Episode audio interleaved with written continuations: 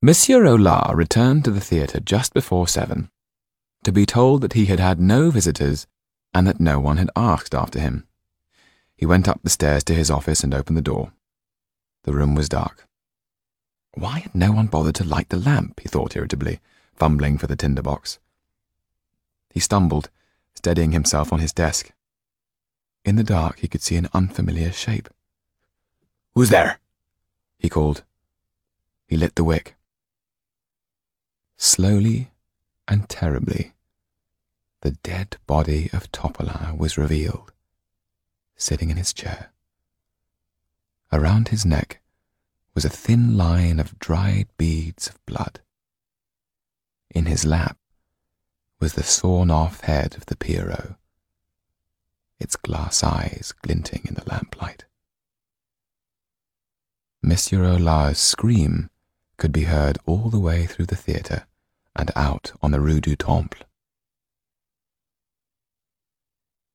Yann had waited in Moe's tavern until it had grown dark.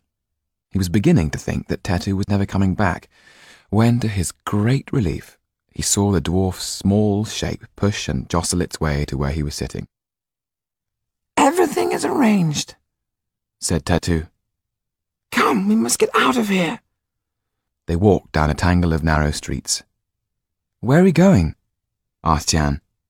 To a hotel. We'll stay there for the night, and then you'll get the coach to Calais and go to London, said Tetu. London? said Yann, stunned. Come on, keep up.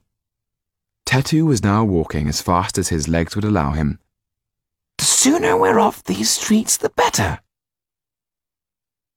The entrance to the Hotel d'Angleterre was a wooden door that opened into a courtyard. Here, Tetu, as Cordell had suggested, took a room for the night. Why are we going to London? Not we, you. You are going to London. Paris is not safe. Kalliovski wants us both dead. I can disappear. Yann started to interrupt. Wait, wait.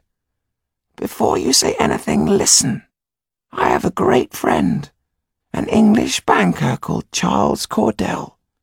He has agreed to send you to London and put you in the care of his partner, Henry Laxton. I'm not leaving you. Tetu's face looked as hard as ever Yann had seen it. Listen to me. You're not a baby. It will only be for a few months. You'll do this, and that is the end of it. Yann was too exhausted to argue any more, too angry to sleep. He lay face down on the bed, furious, only to find that when he woke up it was morning. Yann sat up and said, I still don't understand why I have to go away. I'm going to explain. Will you listen? Or are you going to block up your ears with anger so that you won't hear anything but your own thunder? Yann shrugged. You've often asked me about your mother, and now I will tell you, said Tetu. Your mother loved you dearly. She wanted no harm to come to you, and I promised her I would keep your gypsy origins quiet. Gypsy, said Yann. It was a word that had followed them wherever they went, a swear word, a figure of speech, an insult. It confirmed what he already knew, that he and Tetu were misfits, outcasts living on the edges of society. He had never imagined it to be the truth. He and Tetu spoke Romany for their own protection, Tetu had told him, because few people understood it or knew where it came from. Now he could see that these roots went far deeper than he had ever thought, and he wished with all his heart that it were not so. Yannick, we are an ancient and noble people, said Tetu. Take from this what is good and learn from it. I regret that you couldn't grow up in a gypsy world where you would have known our ways and secrets.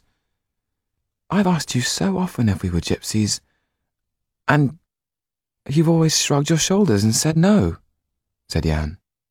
It was for your own safety.